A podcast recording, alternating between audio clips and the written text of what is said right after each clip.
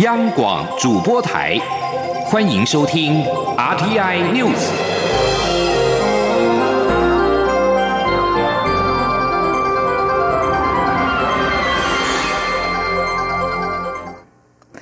各位好，我是张旭华，欢迎收听这节央广主播台提供给您的 RTI News。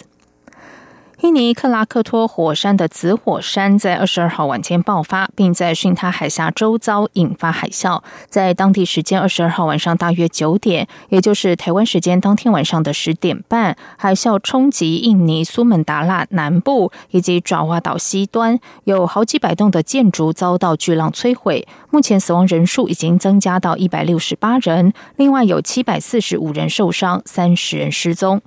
而我观光局表示，目前获报大约有八名台湾人因为遇到海啸受困，并有受伤的情形。印尼代表处已经请在地侨胞尽速就近协助就医、救护，提供必要协助。蔡英文总统也在第一时间要求外交部掌握国人在受灾区的状况，提供及时协助，并且请外交部向印方表达，如果有任何需要，我国愿意提供各种可能协助，帮助当地灾民早日恢复正常生活。记者江昭伦报道。印尼群他海峡附近海滩遭海啸袭击，死伤人数继续增加，其中有八名台湾人在当地旅游，逃往山上避难，两人伤重送医院治疗。总统蔡英文第一时间获知消息，立即要求外交部掌握国人在受灾区当地状况，并提供及时协助。目前住处已经派员前往当地协助处理中。此外，总统也请外交部向印方表达，台湾愿意提供任何可能协助，帮助三名早日恢复正常生活。总统府发言人黄崇业说：“是有关那个昨天发生的这个印尼的海啸哦，那总统是在第一时间，那他也告诉外交部长，那请他先了解目前呃在这个海啸当地，那这个我们的那个国人的状况，他也马上给他们及时的这个协助。同时在另外一个部分呢，那个总统啊也也请外交部。”那么啊，向印方呃呃了解，就是说目前有没有任何需要，那么我国提供协助的地方，那我们非常乐意来提供啊各项可能的协助，也希望可以帮助印尼啊那个呃受灾地区的民众啊早日恢复的正常的生活。会提供快速的人道救援。外交部长吴钊燮特别与国防部长联系，协调准备一架我国的运输机，一旦我国或印尼方面有任何需要，即可准备出发。外交部亚太司长葛宝轩也在二十三号上午代表我国政府致电印尼驻台北经济贸易代表处，向苏孟蒂代表表达我国的关心与慰问，以及我方乐园提供所需协助。我住处也随时与印尼国家灾害应变总署等相关单位保持联系，以密切掌握最新灾情。外交部也提醒国人赴印尼应提高警觉，随时注意自身安全，暂勿前往灾区及相关离岛。若国人在印尼境内遭遇急难需要协助，请即拨打外交部紧急联络电话寻求协助。中国电台记者张昭伦台北采访报道。中国非洲猪瘟疫情快速蔓延，由于仍然有部分民众携带中国制的肉品回台，如果成为厨余并且用来养猪，将会成为防疫漏洞。行政院长赖清德今天南下台中视察养猪场蒸煮厨余设施，并且和猪农座谈。他表示，以台湾的情况，没有条件全面禁止厨余养猪，但如果有小型猪农考量各种因素想要退场，政府愿意提供协助转型。赖清德也强调，台湾没有办法百分之百禁止厨余养猪。以台中来说，一天就有三百公吨的厨余，如果禁止养猪只，焚化炉无法消化，届时厨余无处可去，民众乱倾倒流入河川，后果更难设想。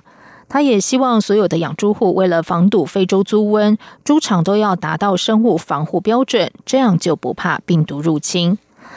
此外，继临近澳门的广东省珠海市沦陷之后，中国农业农村部新闻办公室今天在官网公布，广州市黄埔区一处养猪场查出了非洲猪瘟的疫情，这是近五个月来中国官方公布的第一百例非洲猪瘟的疫情。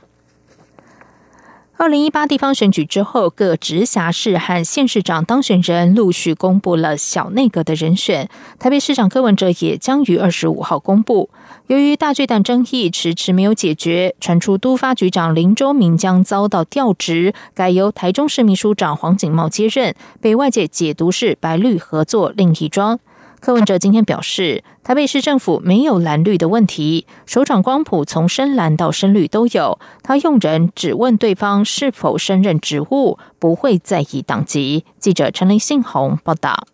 各直辖市和县市长当选人陆续公布小内阁名单，引发外界关注。台北市长柯文哲也将于本周二公布小内阁人选。由于北市府参议饶庆玉转战新北市担任秘书处长，媒体解读为白兰合作。现在外传台北市府督发局长林周明也将去职，改由台中市府秘书长黄锦茂出任。另外，地震局则是由台中地震局长庄志祥接掌。柯文哲此举也被外界视为是向台中市长林佳龙借将，又是另一桩白绿合作。柯文哲二三号受访表示，由于林佳龙领军的市府团队将解散，因此他是从这些市出的政务官去挑选，并没有特别去借。况且他用人不分蓝绿，并经过公开遴选制度推荐。柯文哲说。因为台北市政府比较没有分什么蓝绿嘛，所以我们蓝的也可以来，绿的也可以来。所以我们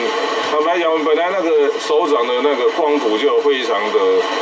从从深蓝到深绿都有了。不其实是这样的，后来这就是我们台湾的问题嘛。你你只问他说他做这个植物行不行？你有时候问说他他他是哪一个党的？柯文哲也表示，政务官该做的是方向指导，实际事务应该要由事务官执行，政府制度才会安全。否则，从两千年政党轮替至今，以行政院长调换的速度，国家不就垮掉了吗？但由于台湾文官制度很健全，因此整体国家运作也都能够顺利进行。中央广播电台记者陈玲信鸿报道。在外电消息方面，在美国联邦政府停摆期间，国家公园将仅保留主要员工，有数周动用自己的资源，确保公共厕所清洁，并保持游客中心开放。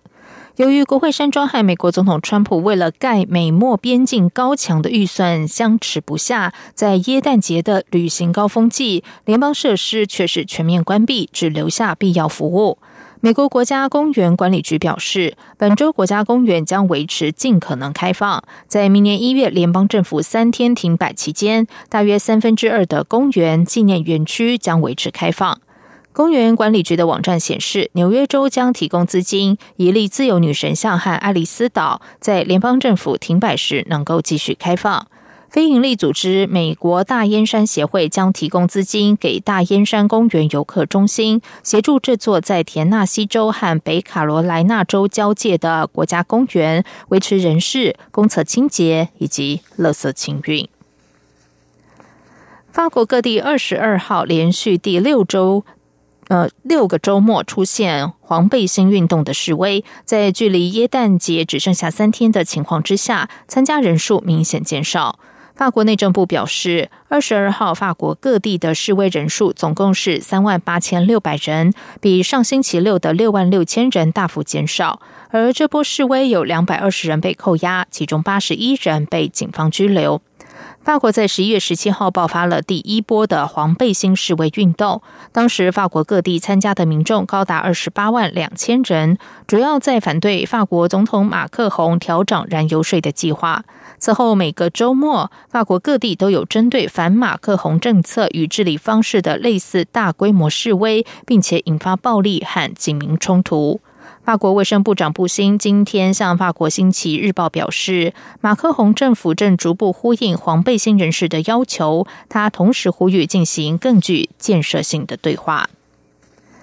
瑞典陆客事件发生至今四个月仍未了。中国驻瑞典使馆将原定昨天到期的旅游安全提醒延长了三个月，再次提醒在瑞典的中国公民提高安全意识，合理规划行程，慎重选择旅游地点和居住地区。